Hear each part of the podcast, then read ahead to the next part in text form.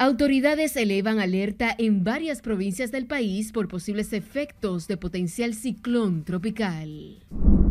Hay que estar preocupado porque imagínate el agua eh, destruye. En los barrios más vulnerables se preparan para recibir las lluvias que se esperan este fin de semana. Estamos conscientes del impacto que esto causaría. Gobierno asume subsidio de más de 139 millones y los precios de los combustibles se mantienen sin variación hasta concluir con el proceso de transformación. Nuevo director de la policía hace cambios en áreas de investigaciones, inteligencia delictiva y crímenes y delitos. Estos sólidos fundamentos y el buen manejo de las políticas. Jefe de misión del Fondo Monetario Internacional prevé que el PIB estaría creciendo cerca del 3% este año. Que han hecho contacto con los cinco son cinco ciudadanos españoles. Y organismos de socorro localizan a turistas españoles que se perdieron en Loma de Bauruco.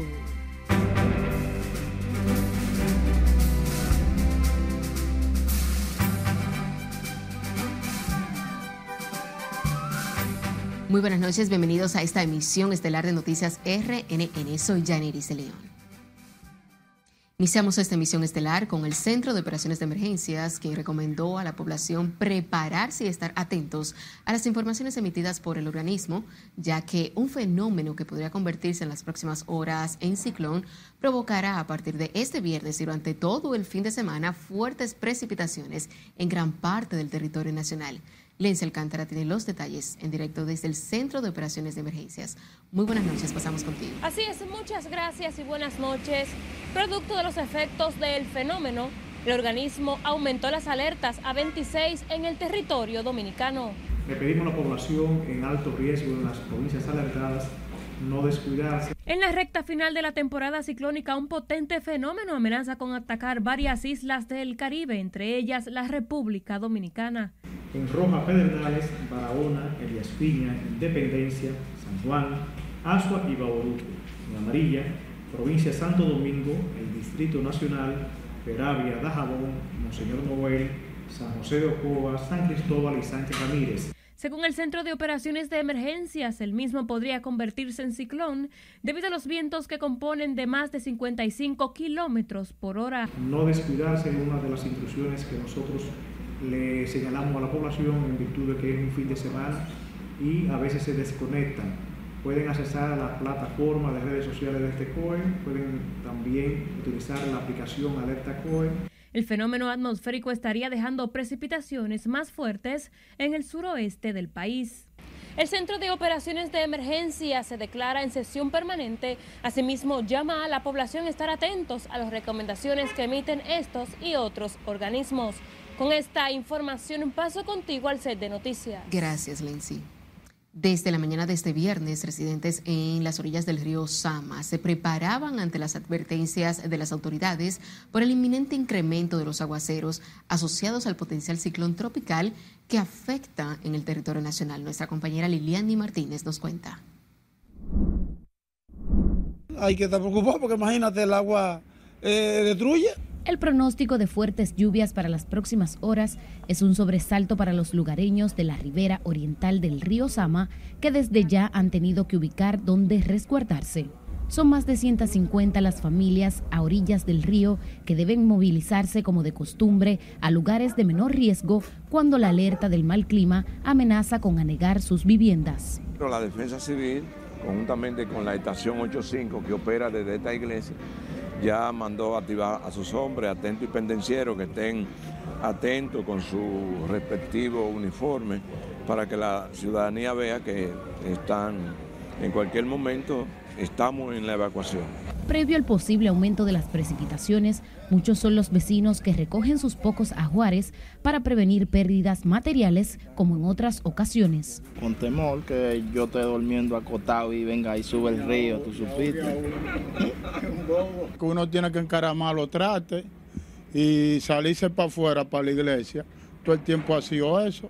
Además de los posibles embates del fenómeno atmosférico, los lugareños externaron su preocupación por los trabajos realizados en la otra margen del río que aseguran están alterando su caudal y afectando sus viviendas.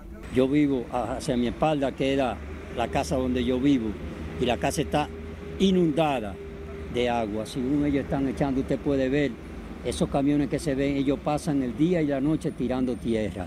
Aunque son varios los que toman medidas preventivas, otros se rehusan a dejar sus casas alegando temor a que antisociales carguen con sus pertenencias. Los moradores coincidieron en que por sus limitados recursos cada día se ven obligados a permanecer en el riesgo de inundaciones, por lo que piden la intervención de las autoridades más allá de las alertas de lluvias. Liliani Martínez, RNN. En tanto que la Defensa Civil informó la noche de este viernes que, en conjunto con otros organismos, fueron hallados cinco turistas españoles desaparecidos desde ayer en la provincia de Bauruco. Según el director de operaciones de la Defensa Civil, Delfín Rodríguez, los españoles se encuentran en una cañada profunda en la loma de Bauruco y respondieron a la llamada que efectuaron con un silbato los equipos de socorro. Y bueno, en relación al caso de los españoles que se encontraban extraviados, nuestro director provincial de Barahona, el señor Confidente, acaba de confirmar que han hecho contacto con los cinco. Son cinco ciudadanos españoles, cuatro de ellos bomberos y la esposa de uno de ellos que le acompañaba. Están trabajando para poder eh, traerlo, ¿verdad?, a un espacio seguro. Eh, para ello, nuestro equipo de defensa civil y las instituciones que le acompañan están trabajando juntamente en este momento. Lo más importante es que están vivos, están en buen estado y estamos esperando ya el desarrollo de esta información. En las labores de localización y rescate participaron Defensa Civil, la Policía Turística y el Ejército Nacional en una zona de la República Dominicana donde se han adoptado acciones ante las lluvias previstas para este fin de semana a causa de un potencial ciclón tropical ubicado en las proximidades de Jamaica. Y permanecen a la intemperie la mayoría de las familias que perdieron sus viviendas en un incendio registrado en el sector Mandinga, en el municipio de Santo Domingo Este. Juan Francisco Herrera con todos los detalles en el siguiente reporte. Está difícil. Mire, mire, mi motor como está, mire. Yo conchaba, ¿qué, qué, qué voy a hacer? No hay nada. Aún persiste la desesperación de quienes lo perdieron todo con el fuego que se produjo en Mandinga, donde se volvieron ceniza 17 viviendas. Don Jacinto Araujo narra todo lo que ha pasado desde el día del siniestro, donde hasta su motor de conchar se quemó. Esperando con fe y ahí ve, hasta que Dios quiera, pero no es fácil. Usted sabe, uno afuera y corriendo para aquí para allá, después que uno está estable, es un sacrificio fuerte. Esta gente perdieron todos sus ajuares por un incendio que provocó una joven que tenía problemas con su amiga en el vecindario.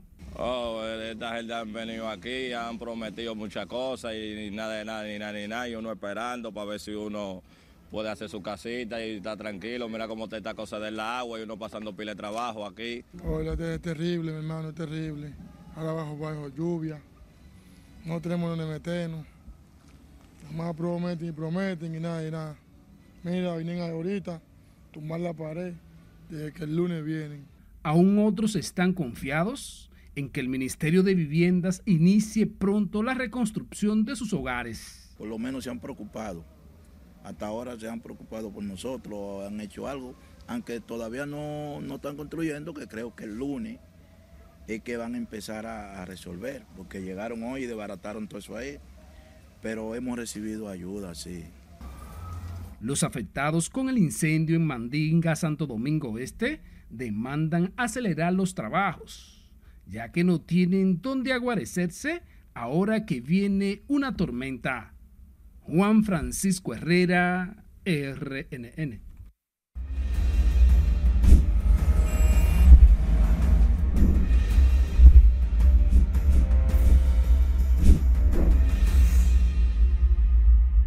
Seguimos con más, y es que a través de nuestra línea de WhatsApp usted puede realizar las denuncias que afectan a su comunidad infracciones a la ley y atropellos. A continuación presentamos algunas de ellas en el resumen de nuestro compañero Juan Laurencio.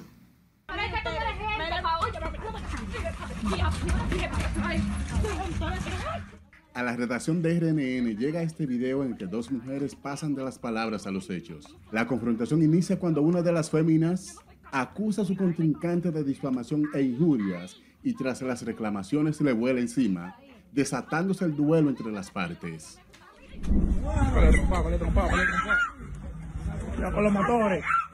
Compartimos las imágenes de una trifulca escenificada entre dos motoristas en Herrera ante las miradas indiferentes de sus compañeros. El comportamiento que exhiben los hombres durante la pelea contrasta con el estado de ánimo y el nivel de educación de los enfrentados. Aún se desconocen los motivos del pleito. Ciudadanos denuncian la situación que vive la comunidad escolar del Liceo Celeste Aida del Villar en Manuguayabo. El video que llegó a la redacción de este canal muestra un charco de agua que bloquea la entrada de profesores y estudiantes, por lo que llaman a las autoridades a buscarle una situación oportuna. Recuerde que usted puede contactarnos a través de nuestras redes sociales y nuestro número de WhatsApp 849-268-5705. Juan Laurencio, RNN. En el sector de Cristo Rey, en el Distrito Nacional, los niveles de delincuencia y criminalidad continúan afectando a los moradores de esa barriada, por lo que piden al nuevo director de la Policía Nacional aumentar el patrullaje en esta zona. Nuestra compañera Margarita Dipret nos preparó la siguiente historia. Así que meta mano, director, porque en verdad queremos andar tranquilo en la calle. Disminuir los altos niveles de delincuencia en todo el país devolverle la confianza a los ciudadanos al momento de salir a las calles y que la seguridad ciudadana sea una realidad son parte de los retos que tiene por delante el nuevo director de la policía, Mayor General Ramón Antonio Guzmán Peralta. En Cristo Rey, uno de los sectores de la capital donde las denuncias de hechos delictivos no cesan, los moradores expresan su preocupación por los constantes atracos. Este es un barrio que daba al diablo y los delincuentes nadie puede con ellos. Y yo sé que va a poder porque él es duro en eso. Él sabe qué inteligencia va a usar para la delincuencia. Pero lo que en realidad necesitamos es que los policías hagan más trabajo en los suburbios, no solamente aquí en los bandos arriba, sino que hagan el trabajo más para abajo, porque eso es lo que se necesita en realidad. Está un poquito difícil la situación, la gente no puede levantarse temprano como antes, no hay tranquilidad. Algunos consideran que en los últimos días en el sector de Cristo Rey la delincuencia ha mejorado un poco. Que la policía muchas veces se duermen, pero si ellos trabajan como lo están haciendo ahora, eh, Cristo Rey le da un aplauso y un abrazo a todos los policías, al jefe de la policía, porque están haciendo un trabajo bueno. Hace varios días que yo no escucho nada al respecto de que atracaron a alguien o algo así. Moradores en el sector de Cristo Rey esperan que el patrullaje policial aumente y que los agentes de la Policía Nacional apliquen las leyes a los delincuentes. Margarita Dipré, RNN. Un joven murió a causa de un disparo que le impactó de manera accidental durante un confuso enfrentamiento entre varios ciudadanos en el peaje de la circunvalación de Santo Domingo.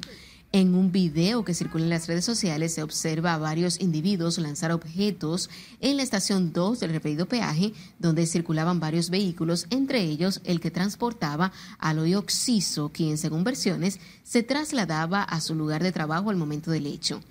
En la zona del enfrentamiento también se visualizan a varios agentes militares con armas largas que trataban de controlar la situación de la cual se desconoce el origen. Durante una conferencia de prensa, el nuevo vocero de la Policía Nacional, coronel Manuel Tejeda Valdera, se refirió al caso ocurrido en Navarrete en el que miembros del DICRIN interceptaron un carro sonata en el que eran transportados nacionales haitianos indocumentados y sobre el incidente ocurrido en la estación de peajes de la circunvalación en la cual murió un ciudadano que dijo la policía investigan este caso. Sobre este caso se están haciendo las investigaciones pertinentes y más adelante estaremos dando detalles sobre ese caso. Expresó que el actual director de la policía también tiene el compromiso de trabajar por la seguridad ciudadana y el orden.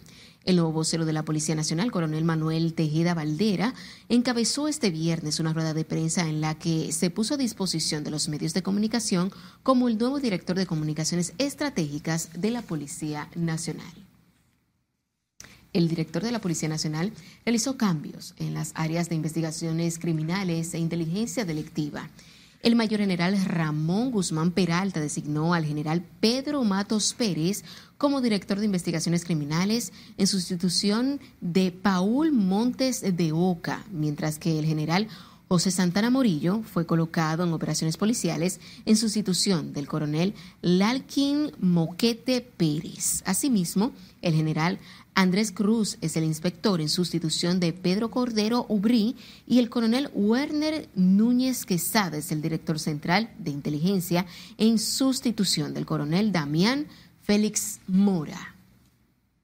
El presidente Luis Abinader reafirmó este viernes el compromiso del gobierno de priorizar la calidad educativa del país, para lo cual señaló algunas iniciativas que se ejecutan desde el Estado con el objetivo de lograr mejoras en el sector. El mandatario se refirió al tema durante la realización del Congreso Nacional Internacional de Educación Aprendo 2023 que organiza Educa. Laura Mar nos cuenta. Para nuestro gobierno, mejorar la calidad de la educación es una prioridad. En ese sentido, el mandatario enumeró las medidas que se están implementando desde el Estado para alcanzar mejores niveles en el sistema educativo. No podemos estar satisfechos, ya que a pesar de los esfuerzos de inversión y compromiso por parte de todos, incluyendo los ciudadanos, los docentes y nosotros desde el gobierno, los niveles de aprendizaje tienen todavía que traducirse a mejoras significativas. Apostamos por iniciativas como la alimentación escolar, la distribución de equipos tecnológicos, el transporte escolar, la profesionalización de los docentes y los concursos de oposición más rigurosos para la selección de cargos docentes. Mientras que la primera dama, Raquel Arbaje, también resaltó las deficiencias en el sector, abogando por la despolitización de la educación y deploró los altos niveles de violencia que reciben niños de entre 0 a 5 años. Tenemos como Estado que ofrecerle tranquilidad tenemos que ofrecer empleos, estructuras, alimento, pero alimento también del alma y la, y la tranquilidad económica que se necesita. Y para eso se está trabajando. Bajo el título Maestros Profesionales, Familias Comprometidas, Educa planteó la necesidad de formular estrategias diferentes, creando mesas de trabajo compuestas por todos los sectores. Necesitamos instruirnos para reconocer nuestros derechos, pero también para ser conscientes de nuestras obligaciones como adultos referentes, para apoyar a las escuelas y los maestros con vocación de servicio, para exigir por servicios de calidad, sobre todo cuando se trata de la educación pública. Durante el evento Educa y el Instituto Nacional de Formación Técnico Profesional firmaron una carta compromiso para impulsar la formación dual, que incluye la cooperación entre centros de formación y empresas. Laurila Mar, RNN. Vamos a nuestro primer corte de la noche. Al volver, detienen senador francés sospechoso de drogar a diputada para agredirla sexualmente. Además, gobierno informa precio de los combustibles se mantendrán estables para la próxima semana. Y en las económicas, Agricultura realiza un inventario preventivo de cultivos y animales ante las lluvias. Ya regresamos.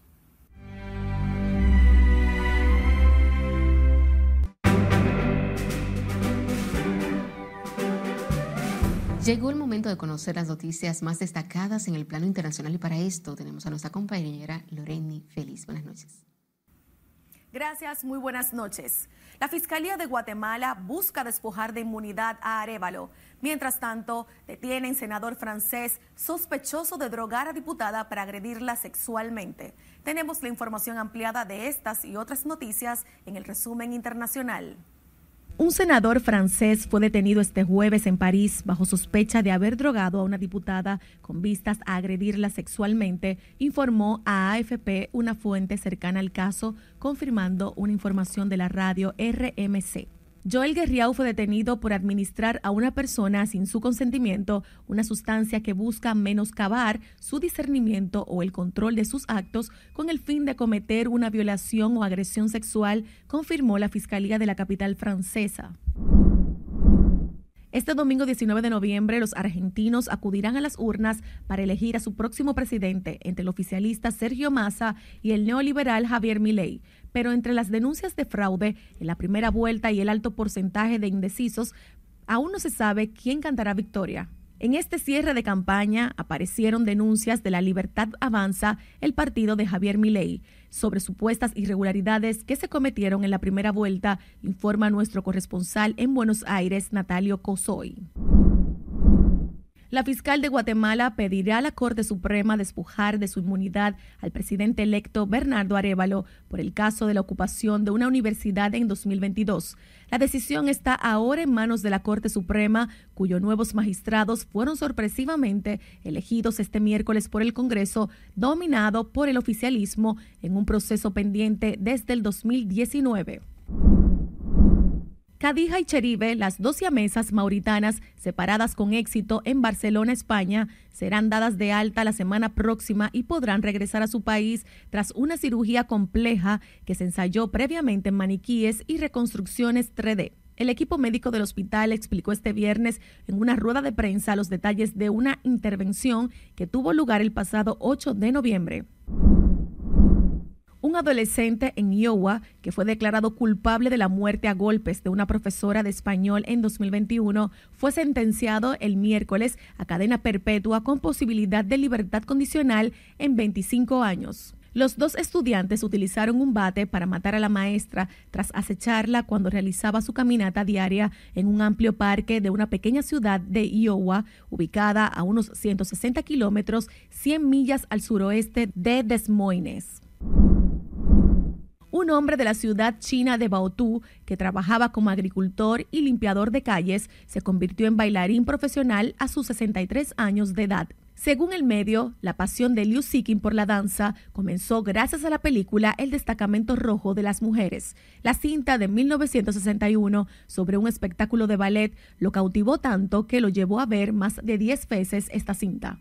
No obstante, señaló que no le importan las opiniones de otras personas y que nunca pensó darse por vencido, no solo por su amor por este arte, sino también porque bailar ha reforzado su salud física. Resulta que siempre he tenido mal el estómago. Después de bailar durante 10 años, mi estómago está mucho mejor, señaló Liu citado por medios.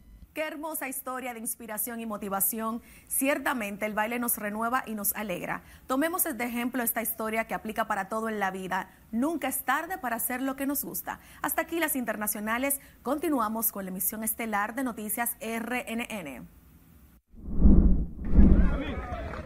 Los haitianos comenzaron a comercializar sus productos entre ellos mismos ante la imposibilidad de acceder al mercado fronterizo con los dominicanos luego de la prohibición de sus autoridades. Según nuestro corresponsal en Dajabón, Domingo Popoter, las autoridades haitianas están impidiendo que sus comerciantes compren o vendan sus productos en la línea limítrofe con República Dominicana. Las autoridades haitianas han llegado al punto de imponer multas cuantiosas a todo aquel que introduzca cualquier tipo de alimento desde la República Dominicana de manera ilegal. Esos productos incautados son quemados y otras veces subastados por los propios hombres armados que impiden el comercio en Haití. Nos vamos ahora a Santiago, donde las autoridades frustraron esta madrugada un viaje ilegal de haitianos transportados por un dominicano en un vehículo atestado de indocumentados. Nuestro corresponsal de esa ciudad, Junior Marte, nos cuenta. El viaje ilegal de haitianos fue frustrado en el municipio de Navarrete. Los extranjeros eran transportados por un chofer dominicano, quien también fue detenido. ¿Qué tienes que decir sobre tu apresamiento? Defiéndete, por favor, defiéndete. Mira, por aquí mejor. Mira, por aquí. La policía en conjunto, tanto DICRIN como preventiva, apresan a un vehículo color plateado Hyundai ocupando dentro de 18 personas.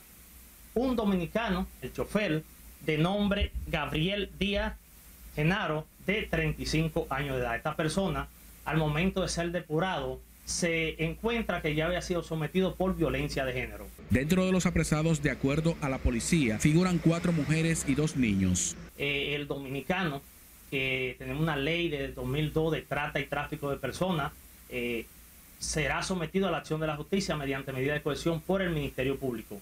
En cuanto a los nacionales haitianos, ya la Fiscalía eh, define la posición que en la mayoría de casos es la deportación. Los ilegales fueron llevados esta mañana a la sede del Comando Regional Cibao Central de la Policía para los fines legales. Bueno, yo tengo pasaporte porque tú sabes el problema de visa que está cerrada, nadie no puede poner visa ahora. Yo tengo papeles de inmigración también, está ahí todo.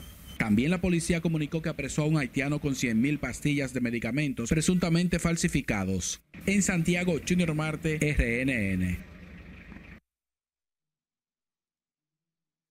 La jueza del Tribunal de Detención Permanente de Santiago impuso 18 meses de prisión preventiva contra 8 de 16 imputados en la operación Colibrí.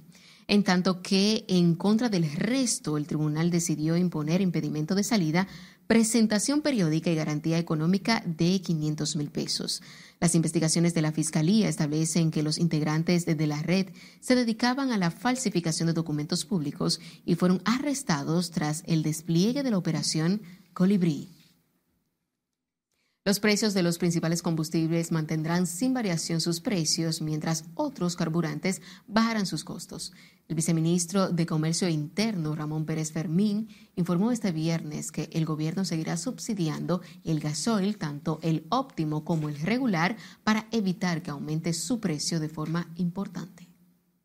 Estamos conscientes del impacto que esto causaría tanto a nivel comercial como a nivel doméstico es oportuno destacar que desde el gobierno recibimos con obvio alivio las referidas reducciones de los precios internacionales al tiempo que lo hacemos con mesura sin caer en optimismo imprudente.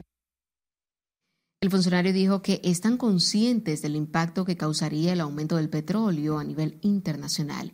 Por eso afirmó que el gobierno ha mantenido por varias semanas seguidas los precios de los carburantes.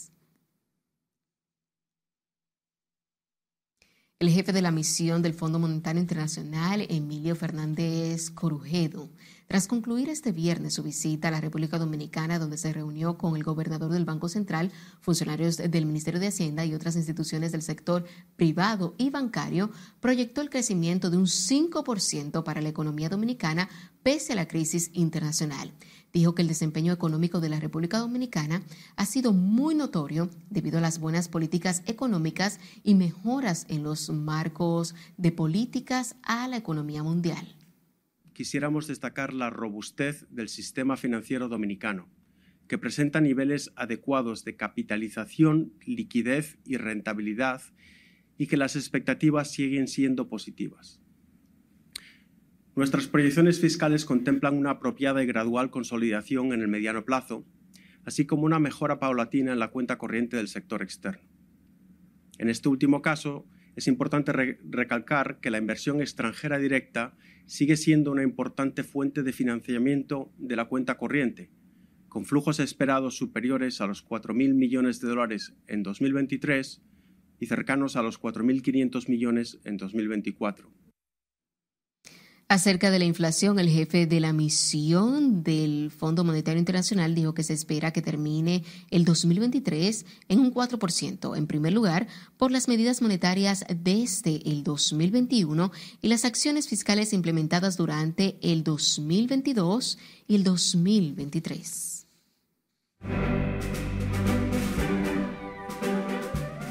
Qué recomienda Agricultura a los productores para que las fuertes lluvias que se esperan para este fin de semana causen el menor daño posible en el sector, así como otras informaciones económicas con nuestro compañero Martín Adames. Buenas noches. Gracias y buenas noches. El Ministerio de Agricultura llamó a los productores y ganaderos a proteger el ganado y animales para evitar ahogamientos en zonas bajas y a resguardar las bombas de agua a orilla de las tomas en los ríos, arroyos y canales para evitar que sean arrastradas por posibles crecidas. El Ministerio de Agricultura, a través de sus directores regionales y encargados de zonas y subzonas agrícolas, realizan un inventario previo de todos los animales y el estado de los cultivos como parte del plan de contingencia agrícola ante la proyección de fuertes lluvias que caerán sobre el país ante el cercano paso de un ciclón. El ministerio llamó a los productores y ganaderos a reforzar los techos y paredes en sus fincas, a proteger el ganado y animales para evitar ahogamientos en zonas bajas, proteger las bombas de agua a orillas de las tomas de los ríos, arroyos y canales para evitar que sean arrastradas por posibles crecidas y a resguardar en un lugar seguro las maquinarias, insumos fitosanitarios y fertilizantes y equipos de repuestos, así como otros bienes. Del año pasado a la fecha, el Plan Nacional Vivienda Feliz cuenta con 24 proyectos y se estima que a diciembre de 2023 habrá entregado 3.000 unidades habitacionales a familias beneficiadas por este fideicomiso. Sin embargo, del año pasado a la fecha, el Plan Nacional Vivienda Feliz ha recibido 550 mil solicitudes, informó el viceministro de la Presidencia, Camel Curi, durante el Congreso Latinoamericano de Fideicomiso COLAFI, que organizan la Asociación de Bancos Múltiples de la República Dominicana, ABA, y la Federación Latinoamericana de Bancos, FELABAN, en un panel sobre los avances y proyecciones de la iniciativa para reducir el déficit habitacional. La Asociación de Industrias de la República Dominicana, AIRD, dio a conocer los ganadores de los galardones industriales 2023. En esta ocasión, el galardón nacional a la industria dominicana fue otorgado a César Iglesias. El galardón a la labor industrial en apoyo al sector industrial fue seleccionado el Ministerio de Industria, Comercio y MIPIMES, mientras que como ganador del galardón al mérito industrial fue elegido el señor Rafael Menicucci. 550 mil solicitudes para viviendas revelan la alta demanda de viviendas en el país. Lamentablemente el sector público solo no puede hacerle frente, pero tanto el Ministerio de la Presidencia a través de Vivienda Feliz como el Ministerio de Viviendas y Edificaciones, MIVET, trabajan para entregar las más que puedan. Hasta que las económicas continúe con la emisión estelar de noticias RNN. Vamos a la pausa y al volver sabrá que se trató en el Consejo Nacional de la Magistratura. Además, esta noche venció el plazo otorgado por la Junta Central Electoral para que los partidos presenten modificaciones sobre las alianzas. Entérese de cómo andarán las condiciones del tiempo para este fin de semana. Esta es la emisión estelar de Noticias RNN. No le cambie.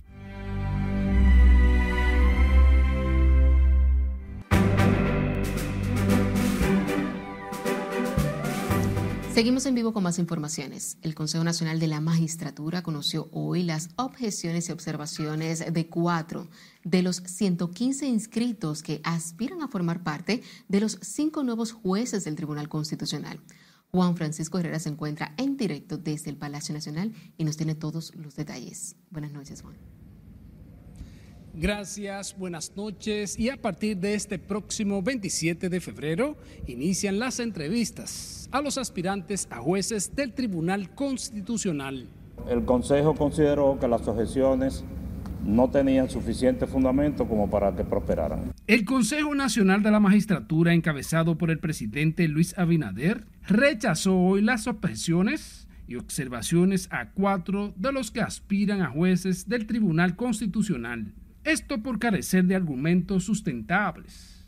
Según informó el consultor jurídico del Poder Ejecutivo Antoliano Peralta, en su calidad de vocero del Consejo Nacional de la Magistratura. Se formularon objeciones contra cinco de los postulantes, las cuales fueron todas rechazadas por eh, carecer estas del, del debido fundamento de conformidad con el reglamento y con la apreciación de los miembros del Consejo.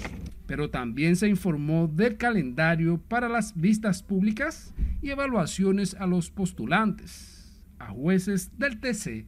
De conformidad con el cronograma ya anunciado, el Consejo procederá a la escogencia de los cinco jueces del Tribunal Constitucional, los cuales deberán tomar posesión posterior al 28 de diciembre. Son cinco jueces del Tribunal Constitucional que concluyen su mandato el 27 de diciembre, incluyendo el actual presidente magistrado Milton Ray Guevara.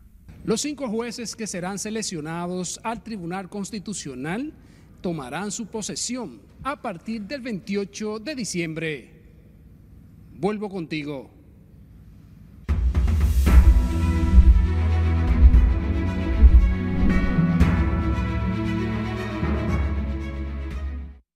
Esta noche venció el plazo otorgado por la Junta Central Electoral a los partidos, movimientos y agrupaciones políticas para someter reparos o modificaciones a las alianzas y pactos suscritos entre sí en distintas demarcaciones con miras a las próximas comisiones del año 2024. Jesús Camilo tiene el reporte. y que Luis se queda ahí. A las 8 de la noche de este viernes culminó el plazo de 48 horas emitido por la Junta Central los partidos y para enmendar o corregir los pliegos de alianzas depositados ante el Tribunal Comicial el lunes pasado. Con la mayor cuota de las alianzas depositadas ante la Junta Central Electoral, se alzó el Partido Revolucionario Moderno, pactó con 21 organizaciones políticas. Lo que va a constituir en un golpe de bolsón del que no se van a parar jamás y que en mayo, en los primeros boletines, más del 60% y estará diciendo que cuatro años más. A solicitud de los delegados de los partidos, la Junta Central habría acogido el pedimento, fijando además para el próximo viernes 24 de este mes a las 12 de la medianoche, la fecha en que los partidos, agrupaciones y movimientos políticos deberán depositar las candidaturas en el nivel municipal. Todo el trabajo, el andamiaje eh, y la logística para llevar a cabo el armado de los expedientes a depositar en las 158 juntas municipales es bastante tedioso. Que nos permita depositar los listados de los miembros adicionales elegidos en nuestras convenciones. Vencido hoy el plazo, el órgano electoral tiene hábilas el sábado a la medianoche para acoger o rechazar las alianzas y coaliciones pactadas por las organizaciones políticas en distintas demarcaciones. Del total de los 34 partidos, 12 integran la Alianza Rescate RD junto al PLD, PRD y la Fuerza del Pueblo, mientras el Partido Generación de Servidores decidió acudir solo al próximo torneo electoral del 2024. Jesús Camilo RNN. El Partido Reformista proclamará este domingo al presidente Luis Abinader como su candidato presidencial para las elecciones de mayo próximo. Ramón Rogelio Genao dijo que con todo y pronóstico de lluvias, la actividad se realizará en el Coliseo de Boxeo Teo Cruz, mientras Vinicio Castillo Semán, aliado del gobierno y presente en la rueda de prensa del PRCC, dijo que la Alianza Rescate RD está destinada al fracaso por la falta de confianza entre sus mismos actores. La reelección del presidente Luis Abinader ha reunificado a la familia reformista balaguerista y el próximo domingo estaremos abrazados, sentados bajo el mismo techo, todos los que de alguna manera hemos interactuado eh, a lo largo de los 63 años de la fundación del Partido Reformista Social Cristiano, de los 22 años de gobierno. Como dijera Danilo Medina, es una alianza rara, porque están supuestamente aliados, pero serán adversarios al mismo tiempo. Eso está destinado al fracaso. Y tiene una serie de situaciones que nosotros hemos denunciado, que tienen que ver con un pacto de impunidad en rueda de prensa, el PRCC adelantó que una presentación de los partidos políticos que apoyan la reelección de Luis Abinader estarán presentes en dicha actividad. El Ministerio de Energía y Minas cerró la mina de Larimar y Ámbar, ubicada en el municipio La Ciénaga, en la provincia Barahona, luego de que las autoridades de salud pública determinaran que de allí emana la mayor contaminación que ha dejado como resultado un brote diarreico agudo y el fallecimiento de varias personas.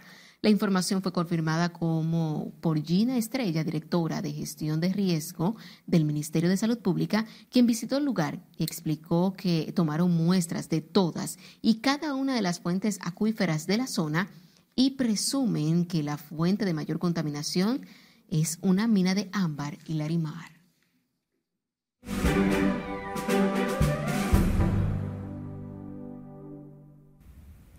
Buenas noches, soy Mía Sánchez con otro informe meteorológico.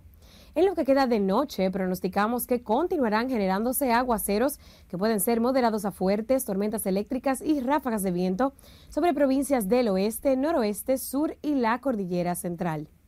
Es por esto que la Oficina Nacional de Meteorología ONAMET mantiene alertas verde, amarilla y roja por posibles inundaciones en 26 provincias. Las provincias en alerta verde son San Pedro de Macorís, Mayor, Hermanas Mirabal, María Trinidad Sánchez, Samaná, Duarte, La Altagracia, La Romana y El Ceibo.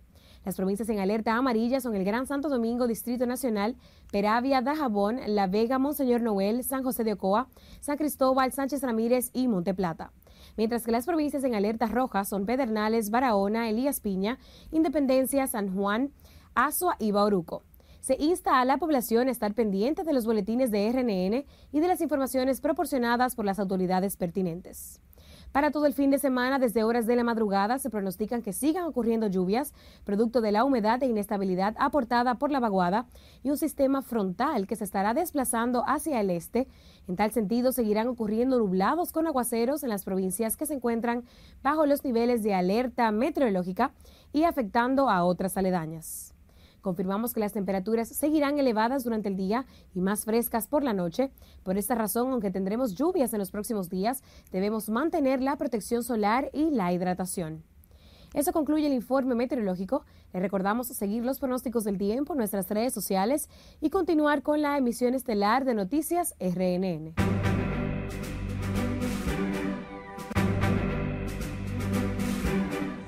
Vamos a nuestro último corte de la noche. Al regreso, en los deportes, entérese cuáles equipos serían los posibles destinos de Juan Soto en un eventual cambio y por qué Russell Westbrook saldrá de la banca esta noche en el partido de los Clippers contra los Rockets. Ya volvemos.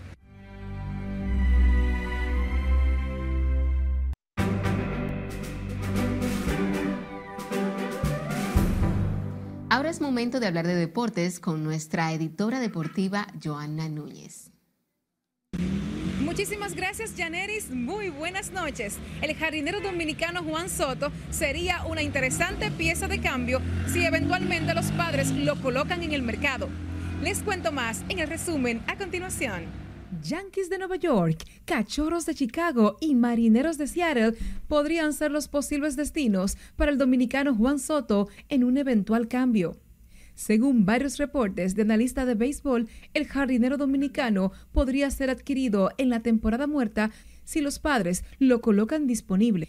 El periodista Jeff Passan reportó que los padres han tenido conversaciones internas sobre sus opciones si deciden cambiar a Soto.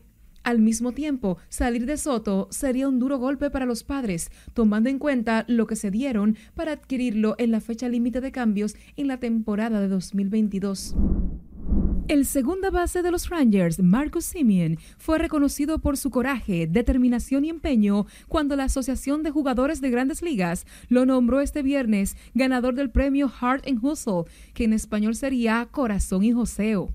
Desde el día inaugural hasta el último out de la Serie Mundial, Simeon fue una presencia constante para los Rangers. Texas disputó un total de 179 compromisos en el 2023 y Simeon fue titular en cada uno de ellos como primer bate y segunda base, con lo cual se ganó la distinción que anualmente reconoce al jugador activo que demuestra pasión por el juego y que mejor encarna los valores, espíritu y tradiciones del deporte.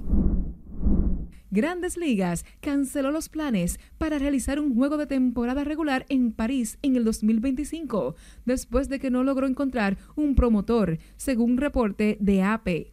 La fuente reveló que no ha logrado avances para que se llevaran a cabo los juegos. Las grandes ligas y la Asociación de Jugadores acordaron celebrar juegos en París en marzo de 2022 como parte del pacto laboral y lo incorporaron en el acuerdo de contrato colectivo. Russell Westbrook saldrá de la banca en el partido que los Clippers de Los Ángeles enfrentarán esta noche a los Rockets de Houston.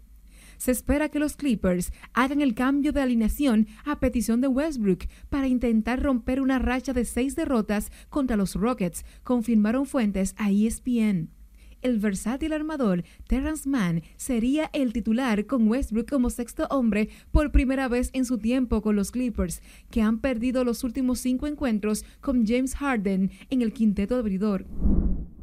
La Confederación Brasileña de Fútbol confirmó este viernes que Vinicius Jr. está lesionado y no podrá jugar el próximo partido de las eliminatorias del Mundial 2026 contra Argentina.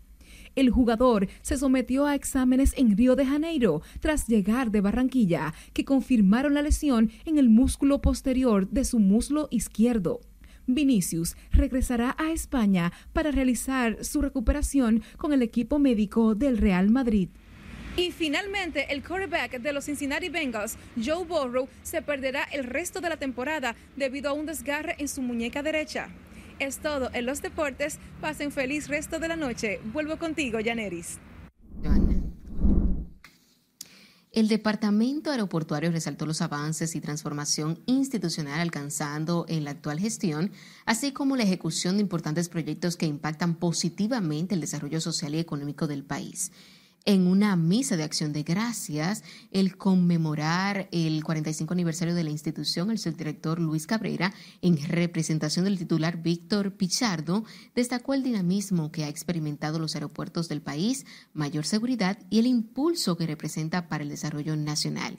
Citó como parte de los avances el adelanto de obras como el aeropuerto doméstico El Granero del Sur en San Juan, el Aeropuerto Internacional Cabo Rojo en Pedernales, los cuales impulsarán el desarrollo de la región sur del país.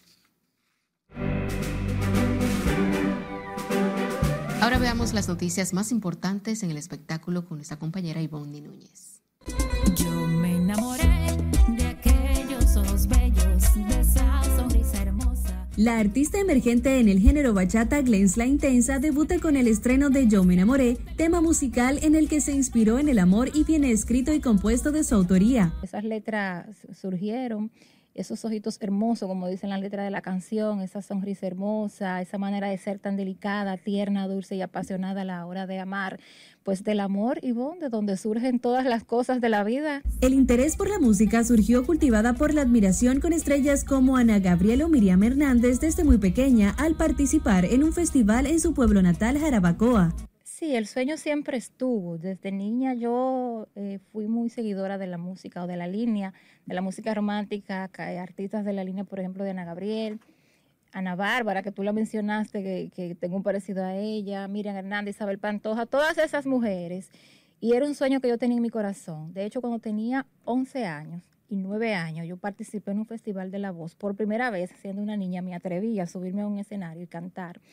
Eh, en mi pueblo, en Jarabacoa, y tenía ese sueño en mi corazón, y yo decía, bueno, en algún momento la vida eh, me enviará las oportunidades, la posibilidad para que se haga realidad. La Intensa expresó que escogió este estilo musical ya que fue el mejor género que pudo elegir para realizar un sueño que tenía en su corazón. Creo que la bachata es un ritmo que goza de la aceptación de todos, es nuestro, dominicano, a la gente le encanta, le encanta bailar bachata, se lo disfruta, se lo goza y la bachata evoca mucho sentimiento y como yo me considero una persona así intensamente apasionada de mucho sentimiento, eh, elegimos que fuera en el género bachata, que dicho sea de paso, son pocas las mujeres, hay, tengo que decirlo, pero como que son pocas las mujeres que están ahora mismo en el género, está dominado por hombres y entiendo que es una excelente plataforma para tú poder conectar con las personas, con el público.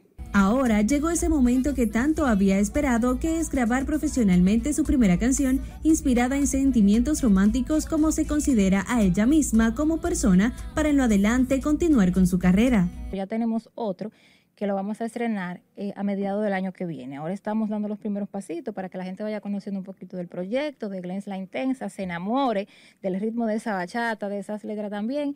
Y para principio de año ya sí tenemos el estreno de nuestra próxima bachata. La artista guarda la esperanza de que esta es una oportunidad para aprovechar y tratar de calar en el gusto de la población femenina, además del mercado general.